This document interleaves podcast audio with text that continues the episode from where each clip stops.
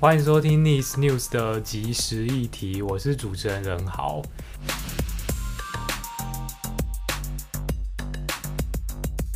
那我们今天要讨论的主题是，可能大家最近在看电视新闻的时候会发现，你在转五十一的时候不会跳五十二台，可能会跳五十三台。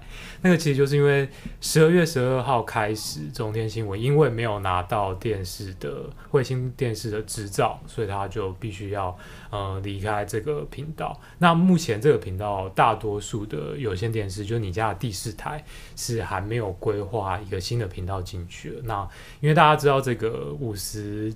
这个频道区段是一个黄金的时段，所以其实有很多的频道都想要入主到这样子的一个地方。其中呢，就是比较特别是我们的公广集团之前有召开一个记者会，就是公司势在必得要进到五十二频道，那要利用就是华视的原本。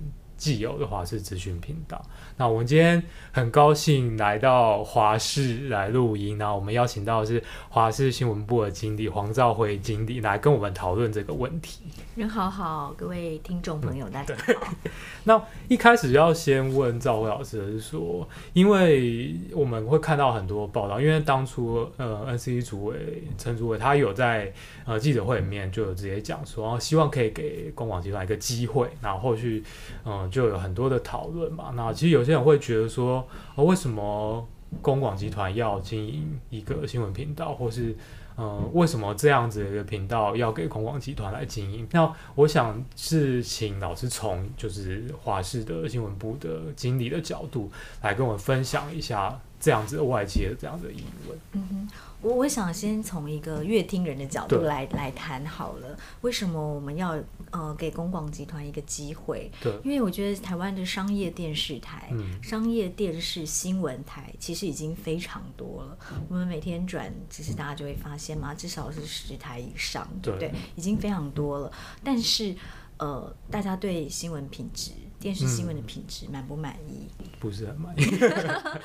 对，那在这样的情况下，我们能够期待呃商业电视台再多一台会有什么很大的不同吗？对，我想可能很难有这样的期待。嗯、那而且呃就现实层面来说，经营一个电视台，它需要的成本非常的庞大，嗯、就从设备到。这个设备、器材、摄影棚人力，那个都是一个非常庞大的金额。对，就是一年都是好几亿以上才有办法经营一个电视台。那何况硬体设备，如果再算起来，对，那是很可怕的数字。所以一般人他是没有能力去经营电电视台的。他他不是像网络媒体，就说我我有理想。或者办报，我有理想，我就可以来创办一份。嗯、所以，我们来看哪些人有可能经营电视台。嗯，那从世界的潮流，或者是说从台湾看起来，最后可能就是财团嘛。那电视新闻本身是一个不容易赚钱的。嗯，他他不能做新闻植入，他只能靠广告收入。可是广告收入，其实大家都知道嘛，近年来是不断的下滑嘛，因为可能他就分散到。网络啊，各种新的媒体去了，所以电视台靠网络的呃靠广告已经没有办法维持它的营运。嗯、那所以，但为什么这些新闻台还是前仆后继的有人想要成立？嗯、那为什么还是可以赚钱呢？其实很大的是来自于新闻的置入。对，所以这是在商业的利益上来说。那另外，呃，除了商业的利益，有没有政治的理由？嗯、所以政治跟商业很容易，因为电视需要的资本太庞大了。对，所以它呃很容易让电视台或电视新闻，它就会变成是由财团嗯来经营。嗯、那财团经营的时候，你说它会呃。忽略他的商业利益来为了公共价值而努力吗？嗯、我觉得这个有一点点不难以期待，矛盾，有点难以期待。或者是其实我们看现有的就知道吗？今天如果他的产品或者是他经营的其他的企业出问题，他到底会不会报道？嗯，就我们如果不说新闻置入，新闻置入当然那就是买新闻，对。但是就算不说新闻置入，光是他很多东西他可能不报道。对，或者是报道的角度有所偏颇，而为了维持某一些商业利益，对，那那观众就很难看到一个事件的真实的全貌嘛。嗯、对。对，那当然，其实就算是公广，他他也看不到事件的全貌啦，因为每记者还是有限的、嗯、角度，还是要切。但是至少公共媒体的要求，以华视新闻来说，是真的非常严格，要求一定要查证跟平衡报道，嗯、让我们可以贴近于真实嘛。嗯那那我觉得在这样的呃大前提下，然后大家也知道这几年国内国外假讯息都非常非常的多，嗯、对。可是，一般的商业台它可能为了要求快速，对，然后呃要求收视率，嗯，因为要其实假新闻很多很有趣啊，比真的新闻有趣嘛，耸动嘛，所以我们他可能就第一个，他可能就没有。没有查证，嗯，就赶快有一个讯息，他就赶快先报道了。第二个，他就算是怀疑他是真的假的，他可能也觉得因为这个有收视率，所以他就会呃助长了假新闻的传播。嗯，那我觉得在这样这这种种的状况下，真的真的值得给公共媒体的新闻一个机会。嗯其实刚刚老师也讲了很多，就是我们聊媒体素养的时候，也会提到很多案例，可能是置入的，比如说某一间新闻频道，它可能有经营某一些其他的产业，它在它的新闻里面可能就会有一些可能，比如宣传或者遇到问题的时候，可能就不会报道的问题这样。可能因为相对来说。公广集团是一个制度上是比较不一样的的一个媒体嘛，那可能刚刚是比较从一个比较结构上面的角度来讲，想说请请老师可以从一个工作者的角度来稍微跟我们讲一下，那样那个具体来说工作上面的不同会是什么？那样反映在内容上面会有哪一些不一样？嗯嗯，比如说我之前在公视新闻部跟节目部也都有服务过，那当然在公共电视，因为它没有。他完全没有广告，嗯，所以他他当然就不会那么介意收视率，对。对，但但是呃，当然不不介意收视率不见得是好事啊，嗯、因为我以我呃待过公视也待过商业电视台来说。呃，我觉得收视率当然还是要参考，但是公司现在也调整了，嗯、他们也会参考收视率，因为收视率相当的程度代表的是你的影响力嘛。对对对。对，但是不能被收视率牵着走嘛。嗯、所以我们现在在华视，华视是比较尴尬的是，嗯、它不像公共电视每年有固定九亿的、嗯、呃捐文化部的捐款。对。来支持，所以它目前因为有呃是百分之十五左右的民股，对，一直没有买回，所以就呃就是政府担心说这个捐赠或者公司基金会担心这样捐赠会有图利民股的问题，哦、所以华视目前为止都，即使华视在二零零六年其实就纳入公广集团，嗯、可是到目前为止都没有任何。这个像公视这样的每年固定的补助，它必须还是自负盈亏，所以在华视对我们来说，广告还是非常大的收入来源，嗯、所以我们必须要看收视率。对，对，但是因为华视是公广集团，所以在做新闻的时候，其实我们就会跟同事说，收视率我们当然要顾，因为我们也希望。第一个是公司必须要有收入，嗯，那更大的原因是因为收视率代表一定的影响力，对，那它可以触及更多观众，所以但是怎么样来呃，当收视率跟公共价值抵触的时候，嗯、公共价值绝对是更优先的。对，我我举一个例子好了，呃，我是去年来华视到现在目前将近两年，对，然后我去年来。呃，其实就是一直不断的有各种大事，哦、就是从像选举这些、呃。对，去年我去年来二月的时候就有川金二会，对，那我们就做了一些呃，因为正好在越南，嗯、所以我想要探讨呃台湾跟越南的关系。对。其实这三四十年来，台湾跟越南关系是非常紧密的，嗯、因为不论是移工或者是这个越南籍的配偶，哦、对对对，其实是关系非常紧密的。只是我们没有对他们有足够的认识，对所以我们当时除了去呃越南采访川金会，我们也做了很多会要求，然后也规划了一系列的，就是台越之间的呃，包括有移工。来过台湾又回去越南啊，嗯、然后就是或者是他们在台湾看到了什么，然后或者是新住民、新二代，跟越南有关的，嗯、我们就探讨了一系列这样的专题。然后呃，接下来我又就碰到六四三十周年，嗯，所以我们也做了一个纪录片，然后探讨台港中这三十年来的呃两岸三地的民主追求民主的历程。嗯，然后接下来就碰到香港反送中运动，我们从去年六月开始，每一天每个礼拜就轮派一组记者到香港。哦那其实我们的记者没有这么多，华视的记者其实很少，哦、台北也才二十二十组左右。对，然后加上中南部，我们到后来已经有些记者去过第二轮、第三轮，我们几乎所有的记者都去过香港，所以这两年其实非常的精彩，但是也经历了很多这种在公共价值跟收视率之间必须要去衡量的问题。嗯、当公共媒体的价值跟收视率有所汉格的时候，那一定是公共价值优先嘛？因为我我可以跟同事说，因为这是公广集团。比如说我刚刚说，我们从去年做了这么多呃不同的系列的规划，其实刚开始收视率是非常好的。像我们去年二月、三月，然后我们也推了很多新的专题节目，就是我们在每天的新闻里面放入国内专题跟国外专题。那那个实验结果。其实非常好，收视率是很好的。嗯、但是后来在六四的前两个礼拜，嗯、我们就开始做两岸三地的三民主化三十周年的回顾。对。那接下来香港反送中，我们就每天都有报道香港的讯息，嗯、收视就慢慢有点下滑。但是这些是这些国际新闻是重要的，对，是有公共价值的，嗯、是社会需要的。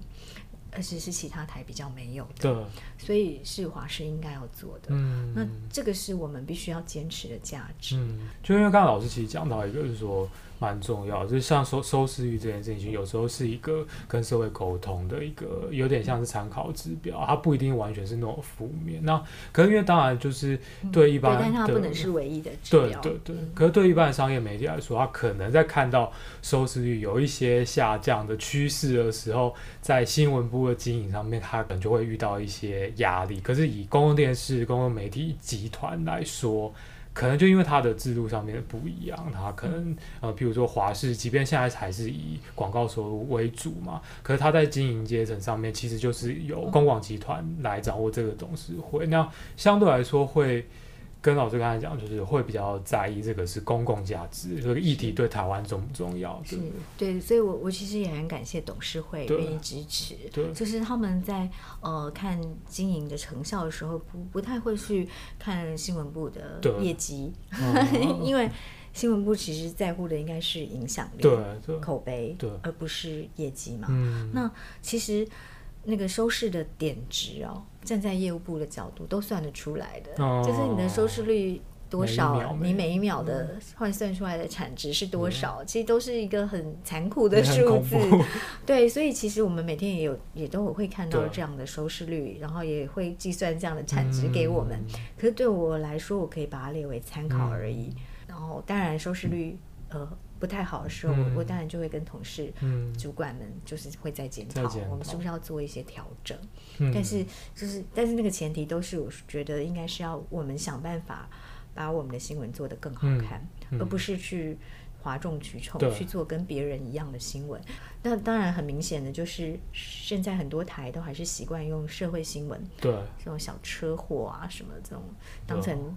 前第一趴不只是头条，可能是前十条、前五条都是这种。那从收视上看起来，确实这样的新闻观众是爱看的。但是，其实我就会还蛮严格要求我们的同事，我们为什么需要报这样的新闻？嗯、但是也不是说所有的社会新闻都不能报，而是我们从社会新闻当中可以让观众学到什么？对，就是如果我们可以从社会事件中看到。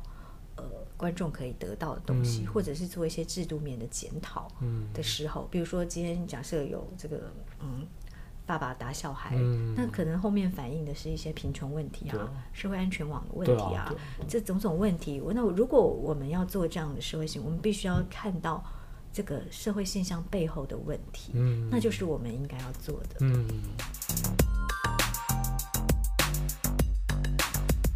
这次在。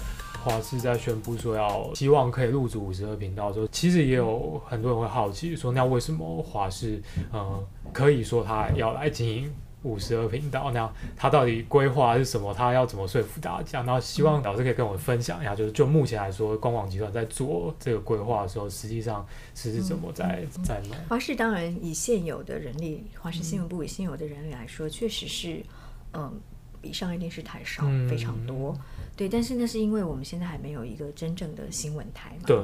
对所以如果呃，其实，在董事会里面也有这样的讨论嘛，嗯、就是如果我们一旦有了。